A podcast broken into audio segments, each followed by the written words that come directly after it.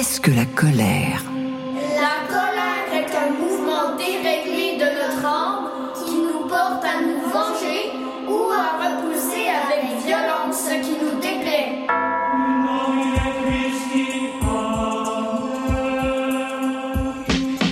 Vice et vertu des sept péchés capitaux. Une émission signée Francis Legault et présentée par Anne Dorval. Une production des médias francophones publics. Radio France, RTBF, Radio-Télévision Suisse. Radio-Canada.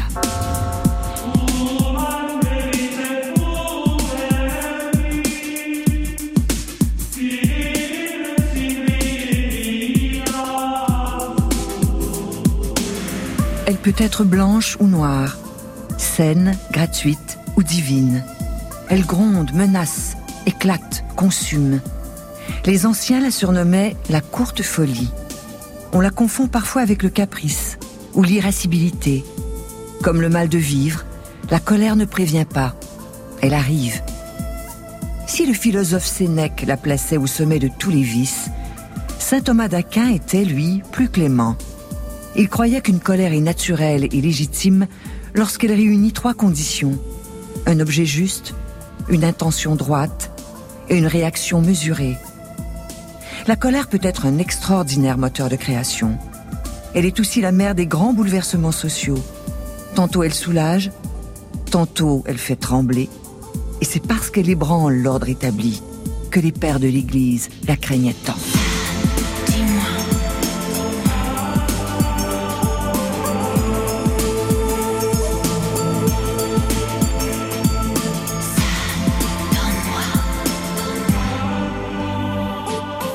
Dessinateur, Philippe Geluc. Alors la colère est un sentiment absolument formidable. Une saine colère, une colère justifiée, c'est ce qui manque en cette période particulière face aux incohérences qui nous entourent. Colère face à la mondialisation, face à la pollution par le plastique, colère face au tout pognon, colère face aux injustices sociales, colère face aux, aux, violences faites aux femmes, aux enfants, colère face à la pédophilie dans l'Église. Les sujets sont multiples. Nous sommes dans une période qui doit générer de la colère. Moi, j'y vois beaucoup de vertu. L'écrivain Daniel Ferrière. C'est un sentiment tellement bouleversant.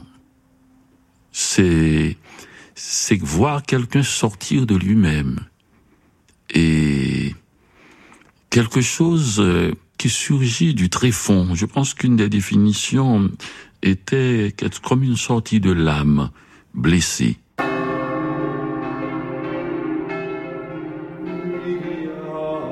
L'auteur de l'essai philosophique Le visage de nos colères, Sophie Galabru. C'est la doctrine théologique catholique qui euh, qui classe la colère comme un péché. C'est toujours la même histoire, c'est-à-dire qu'un individu qui se manifeste trop dans son souci de justice et de liberté ou d'image de soi euh, va perturber l'ordre, va perturber euh, l'Église, sa hiérarchie euh, et la soumission, voilà, la soumission généralisée à l'ordre. Et donc la colère a mauvaise presse, en tout cas pas pour tous les théologiens, notamment ce saint Thomas d'Aquin, très inspiré par Aristote, estime dans la Somme théologique qu'il y a que la colère est, une, finalement une passion et qu'elle ne se juge pas, qu'elle peut très bien être euh, euh, bien fondée, avoir des raisons et euh, d'ailleurs être assez maîtrisée, somme toute, hein, et ne pas forcément dégénérer dans un chaos invraisemblable. La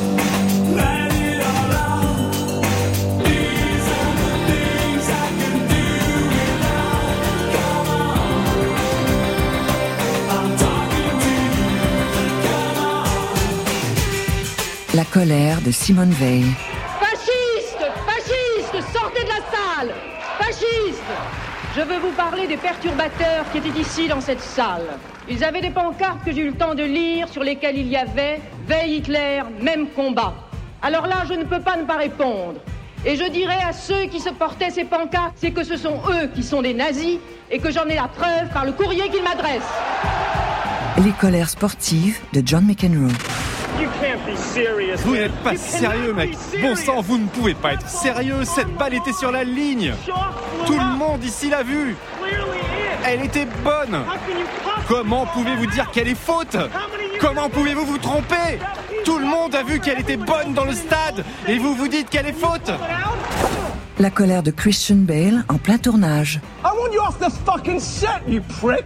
Do I fucking walk around and rip that? No, shut the fuck up, Bruce. Do I what? No! No!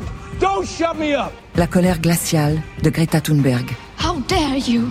You have stolen my dreams and my childhood with your empty words. How dare you! Dany Laferrière. La colère aussi, qui est un péché capital, a été pratiquée une fois au moins par euh, par le Christ. euh, Dans, dans il, a, il a brisé les tables du temple, il a, il a jeté à la porte les, marchands, il était rentré dans une colère. Mais la colère n'est pas acceptée par l'Église, elle est devenue un péché capital, et parce que précisément c'est une, une qualité des dieux.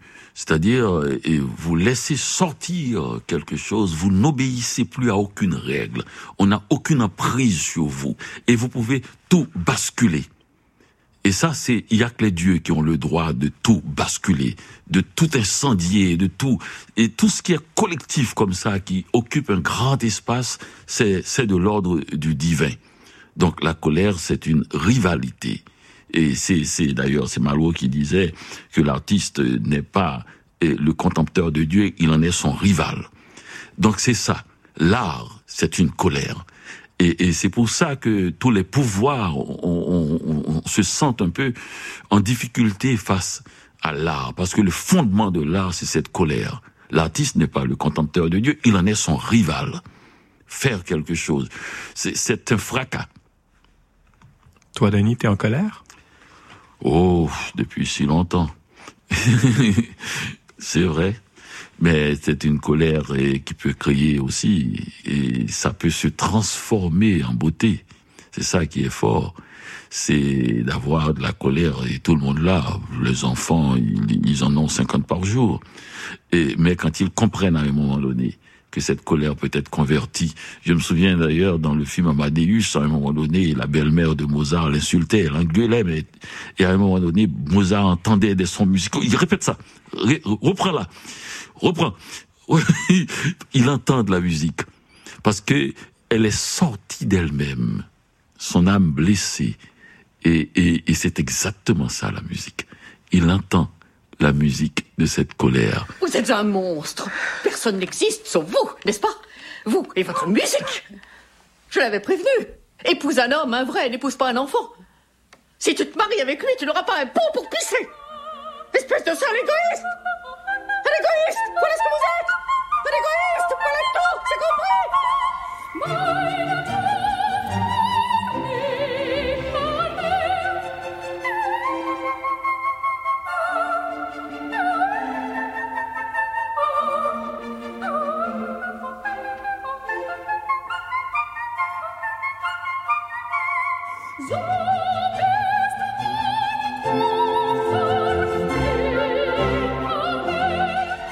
rappeur Benjamin Epps.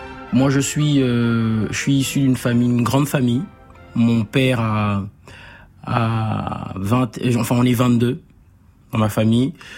Euh, mais à la maison, on était six, c'est-à-dire les enfants de ma mère, nous étions, nous sommes six, quatre garçons et deux filles. Et mon père vivait pas beaucoup à la maison et je me rappelle à chaque fois qu'il venait, on passait un très très bon moment et quand il partait, ça me ça me ça me ça me faisait beaucoup beaucoup de mal. Autant j'étais heureux, autant j'étais très en colère parce que je ne pouvais pas malheureusement avoir mon père avec, moi à la maison tout le temps et je crois que je crois que ça ça a forgé mon mon caractère de de de rappeur parce que j'écrivais beaucoup. Chaque fois qu'il venait, euh, j'étais le j'étais le bon gamin et quand il repartait euh, la solitude la solitude et la, colère me faisaient euh, me donnaient envie d'écrire ma colère était essentiellement due au fait que je ne pouvais pas partir avec lui et je crois qu'à ce moment-là je me mettais dans un coin pendant une heure ou deux et j'étais très triste et j'étais très euh, très malheureux Je crois que j'avais pas encore l'âge pour euh, pour laisser euh, cette émotion là envahir mon euh, mon corps quoi. La colère des enfants.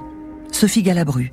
Généralement, on leur dit, on leur assène et euh, on, a pu, on a pu tous l'entendre que la colère est euh, est un vilain défaut, que bouder euh, rend moche, qu'on est plutôt laid ou ou inintéressant quand on boude, quand on se détourne du groupe, quand on fait, on pique une crise. On, on assène, on, on, répète toutes ces petites phrases aux enfants et on les garde aussi en soi, considérant que surtout les femmes, on sera laide ou moche si on se met en colère. On ne sera pas plaisant, on ne sera pas agréable ni attractif. Ce qui est vrai, on ne sera pas attractif. Mais euh, la vie ne consiste pas à être séduisant ou attractif, mais aussi à euh, se construire, à, former une individualité, à se positionner comme individu avec des valeurs dans une société. Et euh, voilà ce qu'on en fait avec les enfants. Et je pense qu'il faudrait au contraire respecter ces colères d'enfants et les distinguer des caprices, car je ne nie pas que le caprice existe. Caprice qui est une micro-tyrannie pour euh, obtenir euh, tout de suite et maintenant quelque chose, pour dominer l'adulte en fait dans le fond. Euh, derrière je veux des bonbons ou je veux faire ça, il y a surtout de tester le pouvoir de l'adulte et voir si on peut le surmonter. Donc bien sûr que ça c'est un jeu un peu particulier avec lequel il ne faut pas, euh, qu'il faut prendre sérieux et, et avec lequel il ne faut pas être laxiste. Mais la colère liée à un sentiment de privation de liberté, d'injustice, de souffrance, il faut l'écouter. Il faut en remonter les, les, la, la, chaîne des causes et des effets, en fait. Dans le film Petite Nature de Samuel Tess, le jeune acteur Alyosha Reinert interprète une scène de colère magistrale. Extrait de l'émission On aura tout vu sur France Inter. On n'a pas assez d'argent pour acheter des vraies bouteilles de coca. Excuse-nous, monsieur le petit prince. Je suis pas un petit prince, c'est bon, c'est toi le petit prince. Hein, t'as l'argent pour acheter des, des bières, mais t'as pas l'argent pour acheter un coca à deux balles, non? Putain, moi j'en ai marre de manger des trucs de merde. Eh ben casse-toi Non mais sérieux, vous restez sur vos gros culs là Parce que la fin du monde elle arrive. Mais elle arrivera pas la fin du monde, putain. Vous comprenez pas qu'on mange de la merde C'est que de la merde. Vous me faites chier. Pourquoi pas rien à voir de beau? Ah Johnny. Vous êtes là sur vos gros culs et à branler toute la journée et vous attendez que le temps passe J'en peux plus de vos gueules de merde, de clochards Vas-y, barre-toi. Ta gueule Waouh. C'était, c'était dur à, à mettre en place cette scène? Il y a beaucoup de choses dans cette séquence qui étaient écrites, mais euh, je laisse toujours en fait une possibilité aux acteurs aussi de euh, s'exprimer avec leurs mots, ouais. euh, s'ils ont envie d'ajouter des choses. Enfin, et Alyosha a rajouté cette phrase dans cette séquence que je trouve quand même extrêmement elle est, elle, est, elle est, vraiment très belle. Il, il, il, ajoute, ça, ça vient vraiment de lui. Euh, vous attendez que la fin du monde arrive, mais elle n'arrivera pas à la fin du monde. Ah, c'est de lui. C'est de lui. C'est de lui. Et, en même temps, c'est tellement, c'est tellement, c'est tellement drama, mais ça correspond tellement à cet âge aussi. Oui, oui, oui, bien que, sûr. Euh, voilà, je, je, trouvais ça magnifique et, et donc je l'ai gardé. La militante pour les droits autochtones, Mélissa Molune-Dupuis quand je regarde l'histoire de la colère chez euh, les premiers peuples, elle est différente de nation à nation. Ça diffère selon ta situation territoriale, ton construit politique. Euh, et là, moi, je viens d'une nation nomade. Cependant, moi, je suis de la nation Innu. Et nous, euh, notre notre lot, c'est de toujours être en train de courir derrière notre nourriture, d'aller sur le territoire.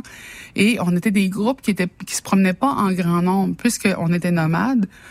Et une des choses qui, qui, qui m'a beaucoup marqué quand j'étais jeune, c'est que on se mettait très peu en colère. On n'était pas souvent euh, à crier fort, à élever la voix ou même à chercher la chicane parce que justement, on, ce que j'ai compris avec le temps, c'est qu'on était dépendants les uns des autres. La cohésion sociale, le bien, euh, tu sais, comme le bien vivre ensemble était primordial à la survie. Donc, ce que je voyais souvent, c'est que si quelqu'un se mettait en colère, montrait sa colère, se fâchait, moi, c'est l'expérience que j'en ai eue, même si tu avais raison, tu avais tort. Parce que c'est énergivore, la colère, c'est énergivore, la peur.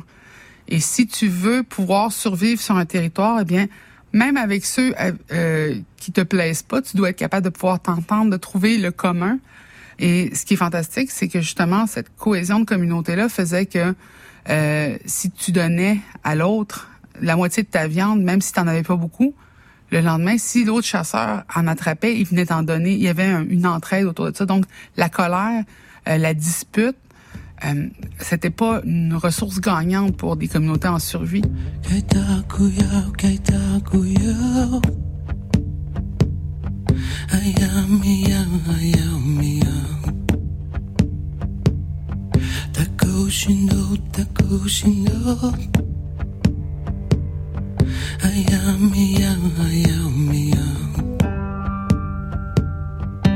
Le réalisateur, Patrice Lecomte. Je, je suis le plus mal placé pour parler de la colère parce que je déteste ça. Ça me fait peur. Je veux dire par là que je, je déteste les conflits. Euh, quand je sens sur un tournage ou dans la vie un conflit qui est en train de s'installer, qui risque de s'installer, alors je m'efforce de le désamorcer tout de suite. Parce qu'il y a, y a, des gens, vous savez, euh, qui, qui, qui, qui, montent très vite dans les tours, comme on dit, et qui, qui sont coléreux et qui euh, retombent aussi vite que, que le lait qui déborde dans une casserole. Et pour eux, ces, moments de colère euh, parfois extrêmes, hein, violents peut-être, euh, s'efface en comme une ardoise magique. il y a la colère. Ah oui, j'étais en colère, on oublie, c'est pas grave, etc. Et moi, les, les, les moments de colère, les, les, les, conflits, les frictions, les, les, les scènes, euh, ça arrive. Ben, parfois, c'est inévitable. Et, et, et, moi, ça, ça me laisse euh, en mille morceaux vraiment pendant longtemps. J je mets beaucoup, beaucoup, beaucoup de temps à, à cicatriser d'une grande colère une colère qui était la mienne ou qui était celle d'un autre ou qui était la nôtre. Euh, bon, je vais pas vous raconter ma vie, je ne suis pas là pour ça, mais ma femme, par exemple, euh, je la connais bien et j'ai une admiration et de l'amour, enfin tout va bien, mais quand on a des, parce que ça arrive dans les couples, des grands moments de colère entre nous, des scènes de ménage comme on appelle, enfin les soupirs ne volent pas, mais enfin ça, ça peut être dans les mots très très violents, très très crus, très rudes et souvent très vrais, hélas eh bien, elle, euh, en l'espace de, de 10 minutes, euh, elle peut redevenir euh, comme avant, mais moi, je traîne ce moment douloureux pendant une semaine, ça se trouve. Donc, je, donc j'évite à, à, tout prix, j'essaye de garder le contrôle pour, pour ne pas m'emporter. Sophie Galabru. Généralement, moi, je l'ai dit, c'est rare quand je l'ai dit immédiatement à l'un à l'autre. Hein. J'ai un peu l'esprit d'escalier, comme on dit, c'est-à-dire que je m'aperçois avec un tout petit peu de retard euh, d'un problème, d'une agression ou d'un comportement déplacé. Et euh, une fois que je m'en aperçois, il faut absolument dire quelque chose. Donc je peux avoir euh, de longues discussions intérieures ou avec un ami ou une amie pour euh, euh faire une sorte, j'ai une sorte de tribunal, de monologue euh, verbal en fait. Hein. C'est-à-dire j'aurais dû dire ci, j'aurais dû dire ça, et j'ai une forme d'impatience et je trépigne. Euh, les moments, euh, alors après, euh, avec des êtres plus proches et intimes, j'ose davantage. Je pense que c'est pareil, c'est assez universel. J'ose davantage me mettre en colère. Et alors là, il peut y avoir, oui, hausser la voix, hausser le ton, dire stop, dire non. Il y a pas alors là, il n'y a pas forcément de grands débats, de grands discours. Ça peut être non, et puis ça peut être partir aussi.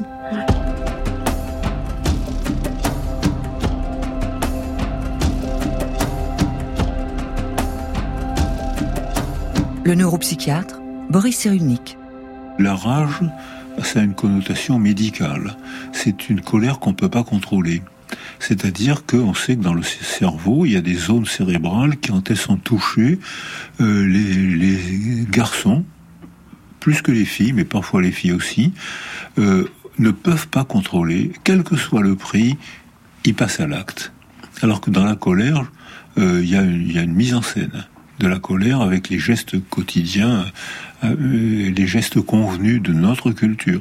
Dans la rage, je contrôle rien. Dans la rage, quel que soit le prix que je vais payer, vous allez me tuer, vous allez me jeter par la fenêtre, j'y pense même pas, je suis contraint ma rage me pousse à vous rentrer dedans. Si vous êtes plus fort que moi, vous allez me balancer par la fenêtre. Quel que soit le prix, j'en tiens pas compte. Alors que dans la colère, il y a une mise en scène théâtrale, et dans la rage, il y a une absence totale de contrôle de soi, quel que soit le prix. Il y a plus de 20 ans, Richard Denis a dû apprendre à dompter sa colère. J'ai vécu avec la colère pendant plusieurs années. Euh, ça a débuté quand j'étais jeune. La colère, euh, tu viens pas au monde avec ça. euh, tu l'apprends.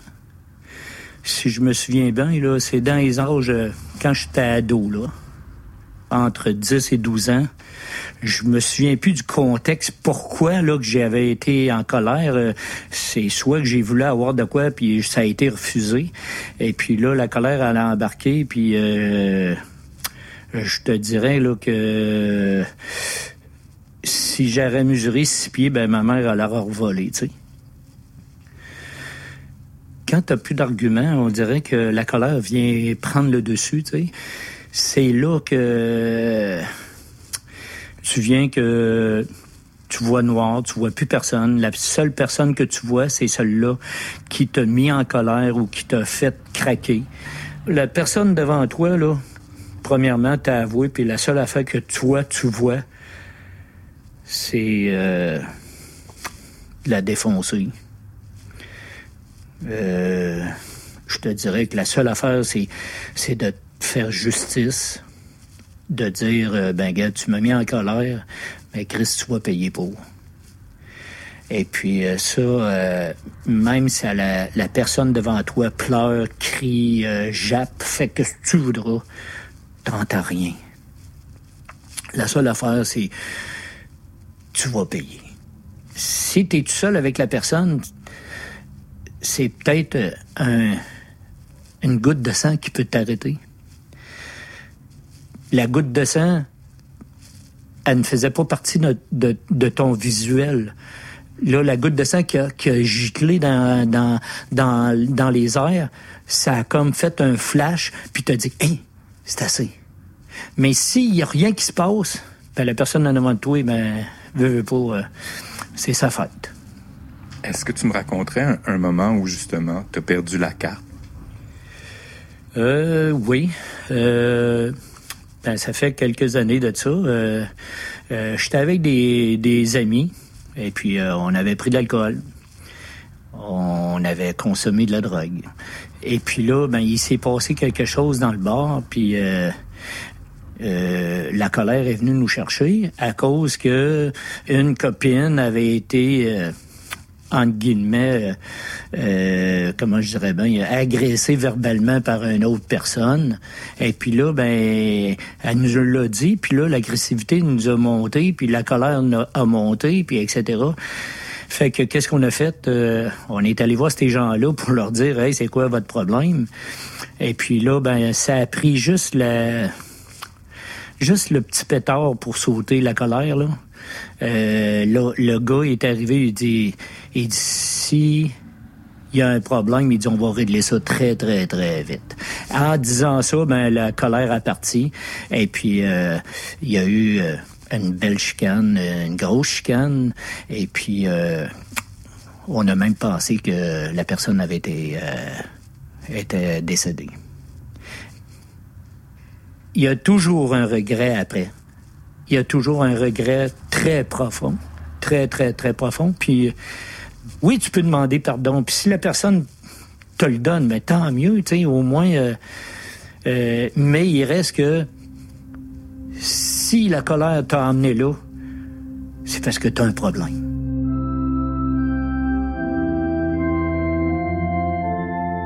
Sophie Galabru. Il n'y a pas de, de saine colère ou de colère malsaine. Je n'aime pas cette distinction parce que euh, quand on dit ça, c'est pour dire que la saine colère ou la juste colère n'existe que quand la raison a pris le dessus sur l'émotion.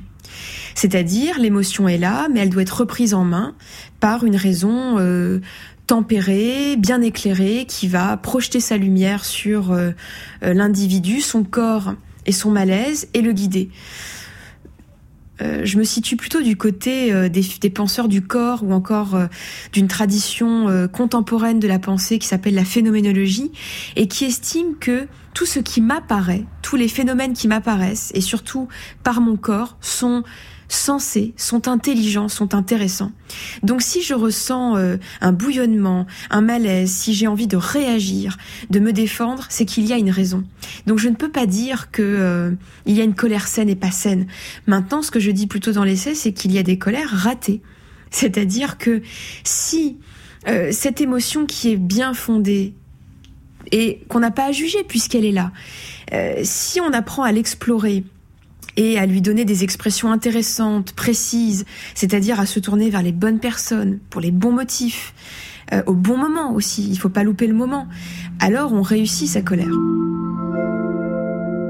L'écrivaine Raphaël Germain. Je pense que la colère est euh, c'est le plus dangereux parce que c'est celui qui va contester l'ordre établi en quelque sorte. Il y a une colère qui est stérile, qu'on connaît tous, qu'on peut souvent voir dans les rues et tout ça, mais euh, quand elle a été bien canalisée et bien organisée et surtout pas accompagnée de paresse intellectuelle, c'est probablement de tous les péchés capitaux celle qui a fait les plus grandes choses. Et c'est probablement pour ça que les dirigeants craignaient terriblement la colère, parce que quand elle se transforme en révolte et en révolte organisée, ça a donné des choses fantastiques. Eh, je veux que ce soit la Révolution française, que ce soit les innombrables révoltes qu'il y a eu euh, des peuples opprimés à travers le monde, ça serait pas arrivé sans la colère aussi. C'est des gens qui étaient en colère, qui voulaient ce qui leur était dû et non pas juste ce que l'autre avait.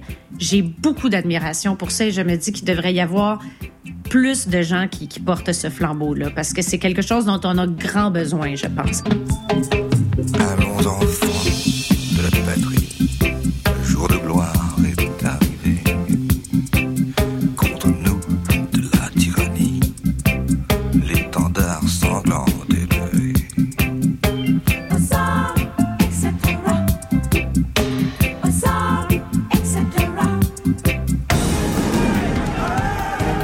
Une ville paralysée ce soir. Des affrontements violents entre des manifestants des Gilets jaunes et la police ont lieu sur les Champs-Élysées. Au moins 19 stations de métro ont été fermées.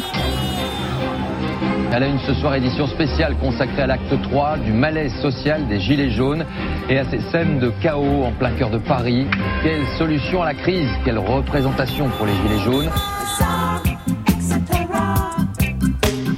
Quand les colères individuelles se retrouvent pour devenir une grande colère collective. Mélanie Ngoye-Gaham.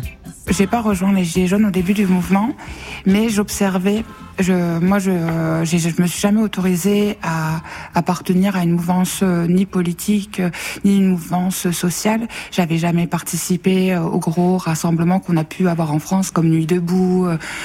J'avais jamais participé à tout ça.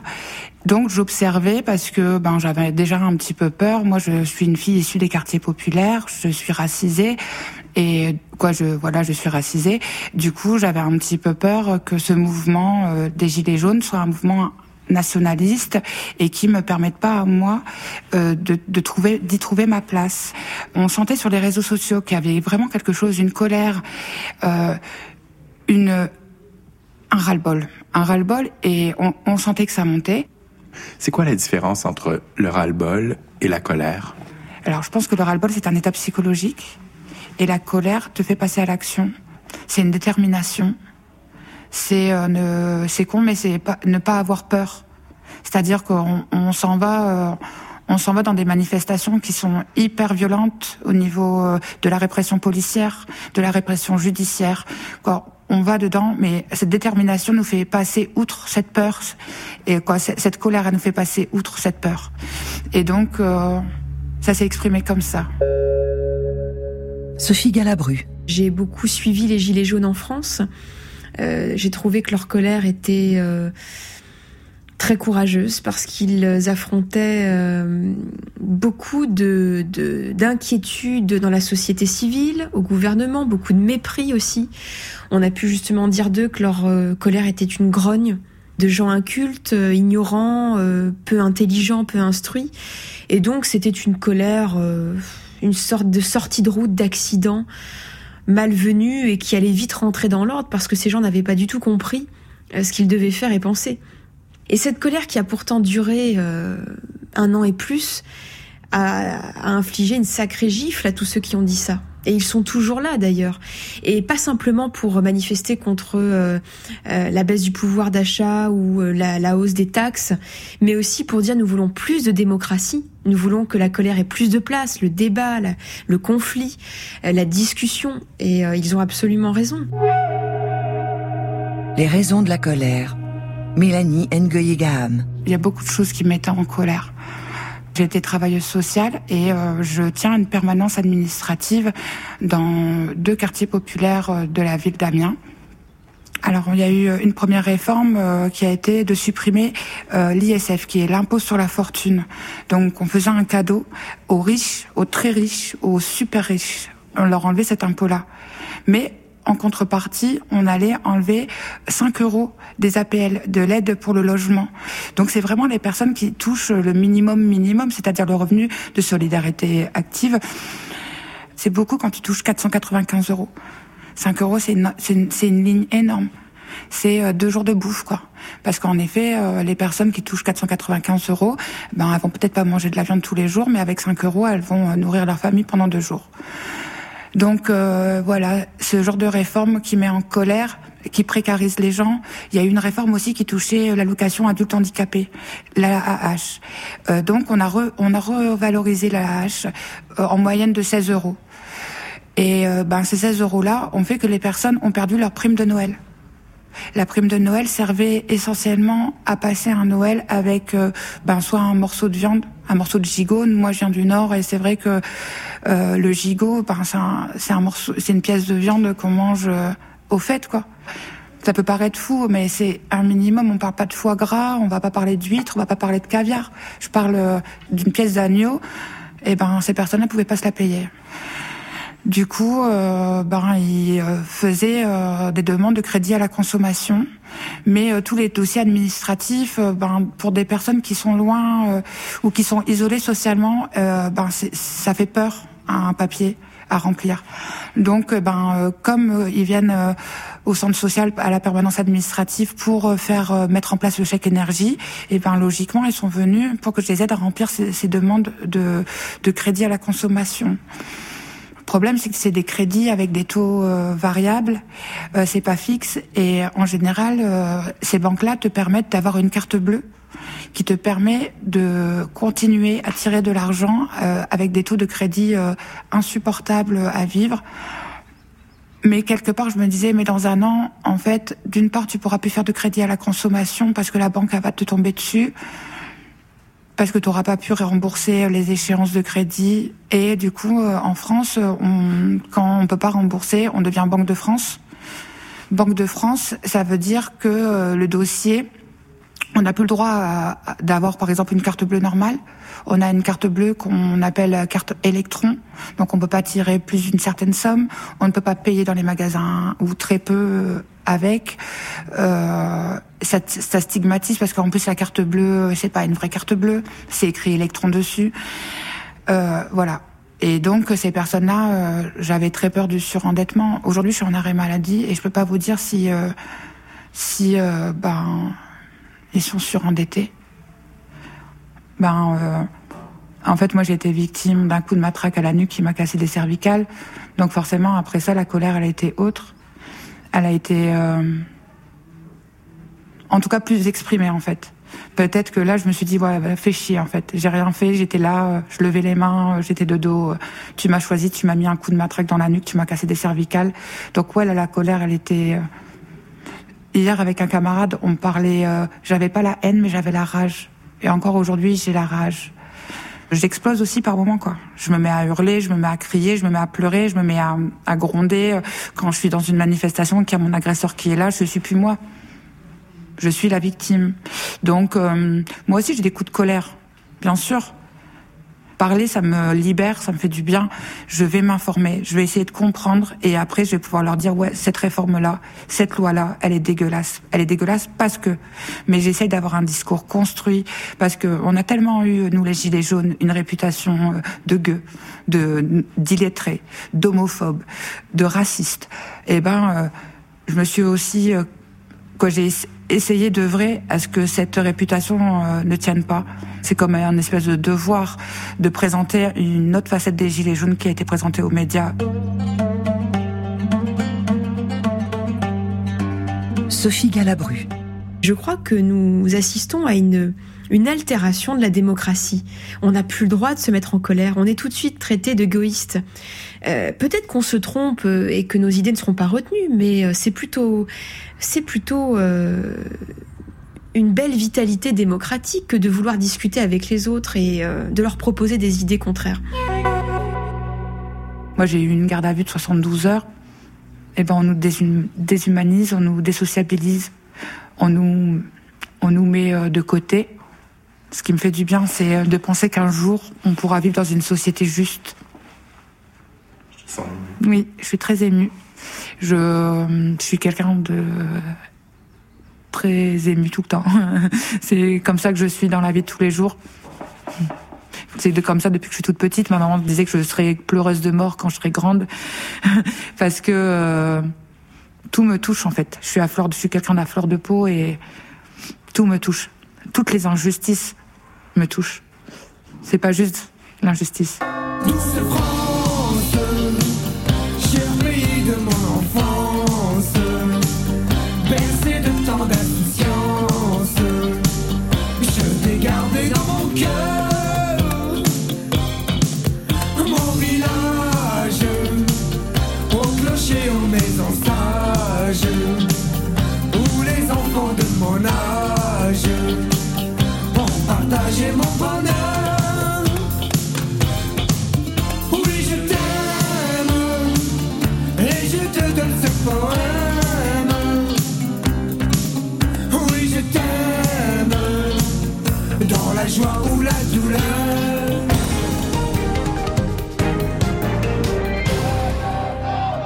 Plus d'un millier d'Autochtones ont manifesté devant le Parlement à Ottawa. Ils ont dénoncé, entre autres, des mesures qui touchent l'environnement et qui faisaient partie de la dernière loi Omnibus de mise en œuvre du budget.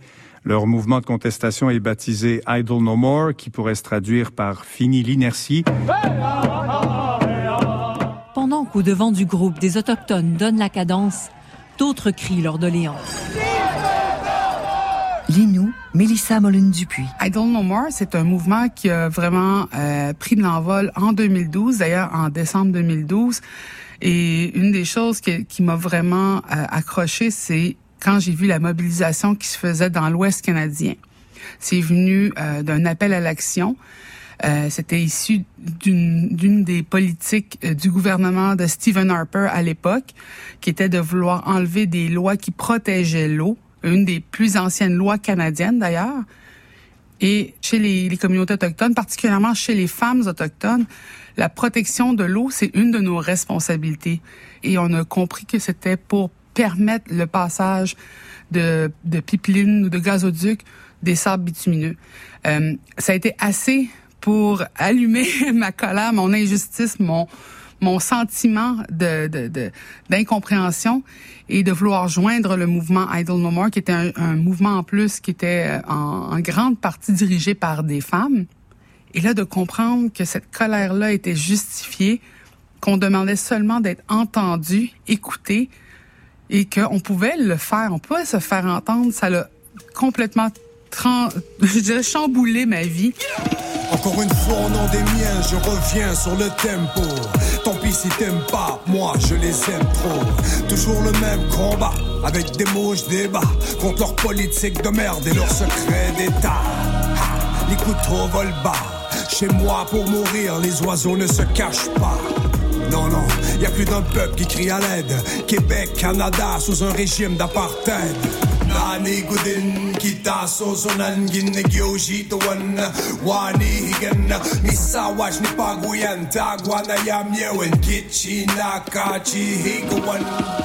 Tu l'ignores, ça ne veut pas dire que t'es ignorant. À l'école, on t'apprend qu'ils ont découvert un continent. La vérité est parfois dure à entendre, c'est pour ça qu'ils la cachent depuis plus de 150 ans.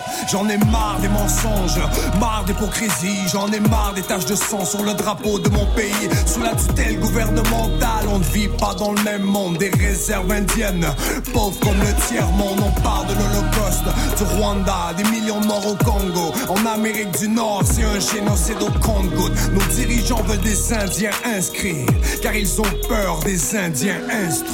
Mélissa Moline-Dupuis. Au début, j'étais très, très, très en colère contre le premier ministre Stephen Harper à l'époque. Euh, j'étais en colère contre son manque d'écoute, contre sa froideur, contre les politiques qu'il mettait en place. Et, et toute ma mobilisation au début était nourrie par cette colère-là. Et c'était épuisant j'étais fatiguée, euh, j'étais vidée à chaque fois, puis j'étais tout le temps en colère. Il y avait toujours quelque chose pour provoquer ma colère. Et là, je me suis tournée vers la manière de faire plus traditionnelle. Je dis comment les aînés, comment les ancêtres feraient eux? Et c'est là que je me suis rendu compte que ma colère, j'ai dû la transformer pour pouvoir avancer sur, comment je dis, avancer sur le territoire sans perdre mon énergie. Et plutôt que de me battre contre Stephen Harper, notre premier ministre, je me suis dit, ben, c'est quoi?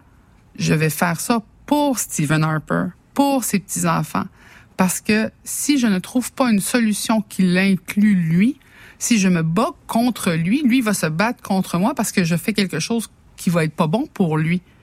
Mais si je me bats pour lui, premièrement, mes, décisions sont beaucoup plus sensées, beaucoup moins basées sur la vengeance.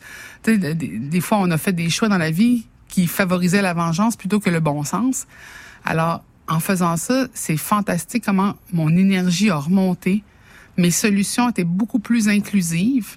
Et plutôt que de me battre contre euh, les Canadiens, ben, je me suis battue pour les Canadiens, pour qu'ils comprennent la situation. Mais la colère me fait toujours me dire, OK, dans quelle direction on doit aller? C'est un peu comme ça que je calcule ma colère, plutôt que de la laisser me consumer complètement. Philippe Geluc. Bien sûr, la colère peut être un moteur de création. Quand euh, Picasso peint Guernica après les bombardements nazis sur euh, euh, l'Espagne pour soutenir Franco, Picasso peint ça dans une grande colère. Il est bouleversé, il est dévasté, il est en colère et il peint ce tableau absolument mythique, phénoménal et qui va faire le tour du monde. Bien sûr, la colère peut être le, le, le moteur de, de, la création. Je pense que dans certaines des, des, symphonies de Beethoven, il y a des moments de colère, de colère devant ce qui lui arrive, de colère devant euh, devant cette surdité qui est en train de l'envahir. Donc oui, la colère peut être stimulante. L'écrivaine Marie Laberge. On dit toujours que la colère des doux est terrible. Et je sais pourquoi. C'est que les doux n'ont pas cet argument-là, n'ont pas cette arme-là, n'ont pas la colère tranquille, ce que j'appelle la colère qui argumente, la colère qui a des mots. Euh, quand euh, quand la colère explose, quand quand c'est une espèce de, de, de fracas effrayant, c'est parce qu'on n'a plus de moyens, on n'a plus de mots et on n'a plus de façon d'être devant l'autre et, et, et c'est presque une implosion qui provoque une explosion. C'est-à-dire, il faut qu'il y ait une destruction intérieure à un moment donné pour que tout à coup, paf, ça accroche l'autre et ça et, ça. Mais je dirais que ces colères-là, les colères des doux, laissent le pauvre doux complètement détruit. C'est extrêmement difficile, mais c'est aussi un mauvais calibrage des émotions humaines. C'est un mauvais calibrage de ce qu'on ressent. Encore une fois, il faut trouver comment communiquer. Je me souviens qu'un jour, il y a très longtemps, j'étais dans une école secondaire et quelqu'un qui ne voulait pas apprendre le français me disait à quoi ça sert. Et j'ai dit ça sert à parler avec ta bouche plutôt qu'avec tes poings. Parce que le jour où tu vas être emprisonné dans ton ignorance, le jour où tu n'auras pas de mots pour dire ni je t'aime ni je te hais, ce jour-là, tu vas éclater. Et ça va aller au-delà de tout ce que tu aurais voulu dire ou pu dire, mais que tu n'avais pas de mots pour dire. Il faut que tu apprennes la langue, il faut que tu apprennes la nuance, il faut que tu apprennes à parler, à t'exprimer. T'écriras si t'es pas capable de le dire, tu chanteras si t'es pas capable d'écrire. Il faut que quelque chose sorte de toi en cohésion avec l'autre pour ne pas le détruire ni te détruire. La colère du rap. Benjamin Epps. Celui qui regarde la musique de l'extérieur, la musique rap, hein, j'entends, il peut penser que qu'il y a une glorification du crime, du délit, euh, de il y a une sur, on sur, il peut penser qu'on surjoue un peu la misère. Alors que de mon point de vue, je pense que c'est vraiment, euh, je considère ces jeunes rappeurs de banlieue comme des reporters.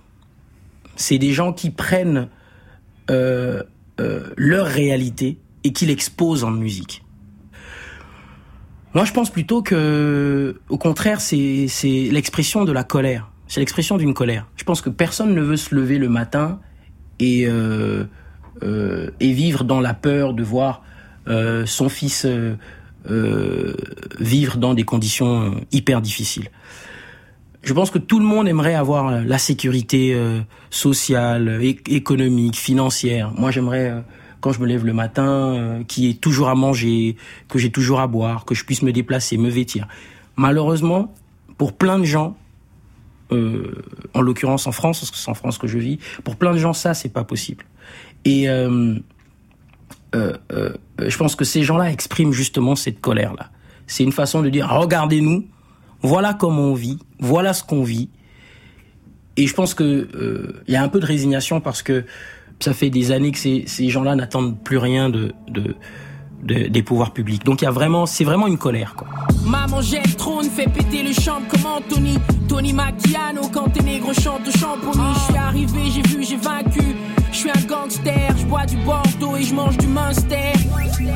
Non, j'allais pas vous laisser les pas laisser mes ennemis s'encresser le beignet. Non peux pas vous laisser les aimer. 9 avril 96, faudrait une armée pour blesser le bélier. Ton shit, c'est pour les WC, mon flow est léché. J'ai tout plié en 5 qui sont éméchés. Je suis en conférence money avec Boogie. Dès que j'ai les billets, je disparais comme DJ Woogie. Qu'est-ce que tes Renois espéraient Smooth, nous jamais on importe, mes négros export. Je fais des classiques, ma shit, magique, maillé. Ils ressentent la pression quand on pousse, ça y est. Terrain est clean, j'ai tout débroussaillé. Et je suis au top.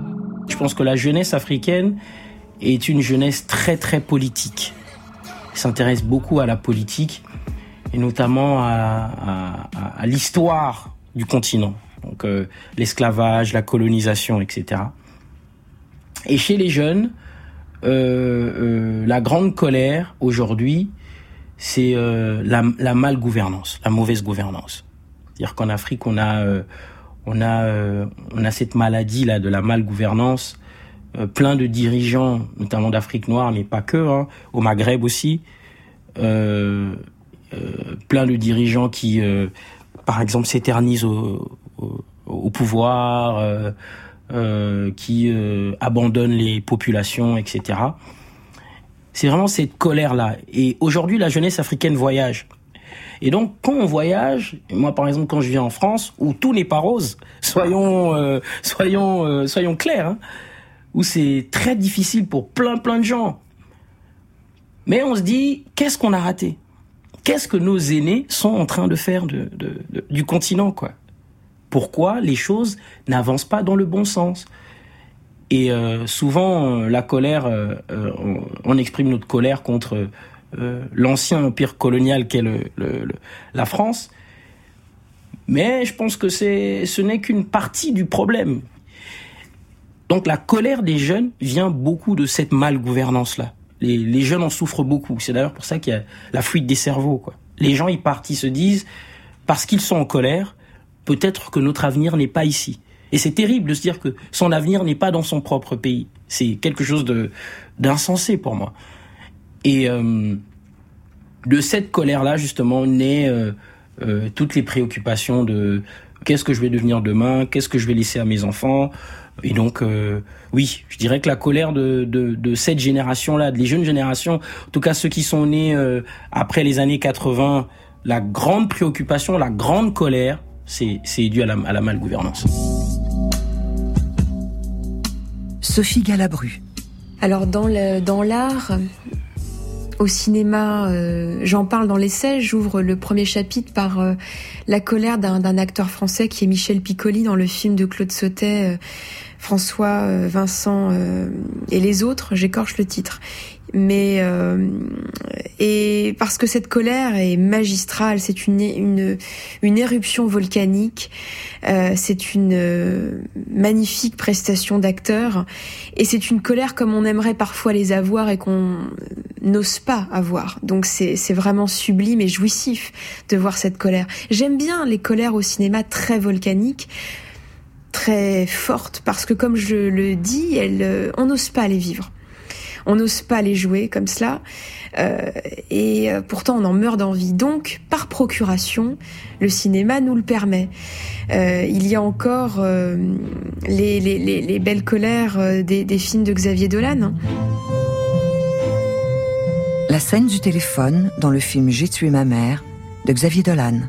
Si vous me permettez, Madame Lemming, euh, à ce que j'ai pu observer, il me semble que votre garçon, je sais que vous êtes une mère monoparentale, mais vous ne trouvez pas qu'il pourrait profiter d'une présence masculine dans la maison de temps en temps? Hein? Une petite touche d'autorité masculine, ça ferait du bien.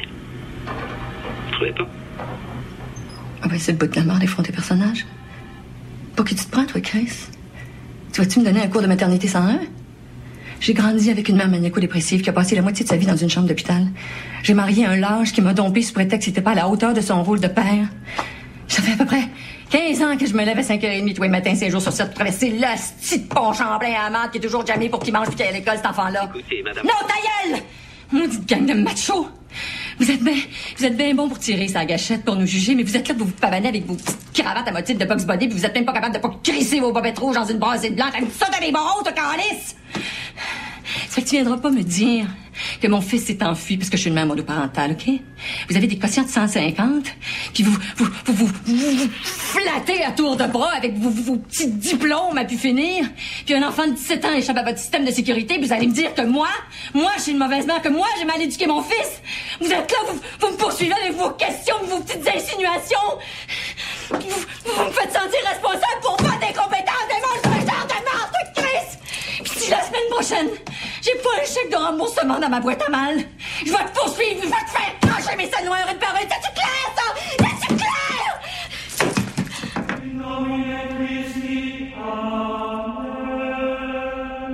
Sophie Galabru.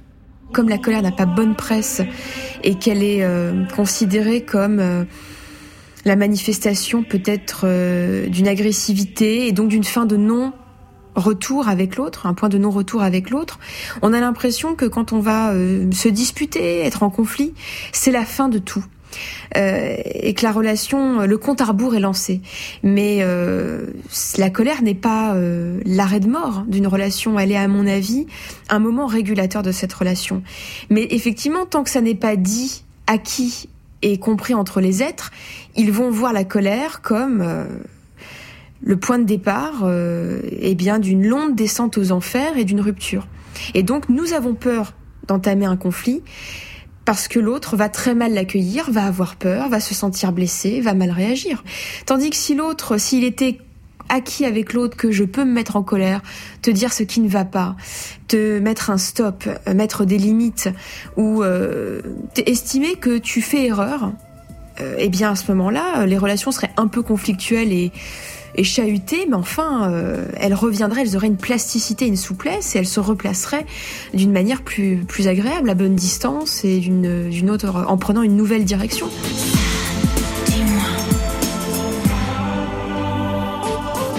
C'était Vice et Vertu des sept péchés capitaux, une production des médias francophones publics. À la recherche, Maude Paquette et Marie-Claude Paradis. À la technique, Patrick Knoop et Félix Tellier-Pouliot. À la recherche musicale, Alain Provencher avec une musique originale de Joseph Marchand. Aux archives de l'INA, Delphine André et Christelle Rousseau.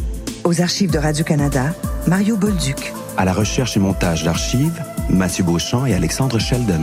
Narration, Francis Ducharme. Adjointe à la réalisation, Mathilde Delbracine-Baudry. À la réalisation post-production, Anne-Charlotte Desjardins-Lopez. Cette émission est présentée par Anne Dorval et signée Francis Legault.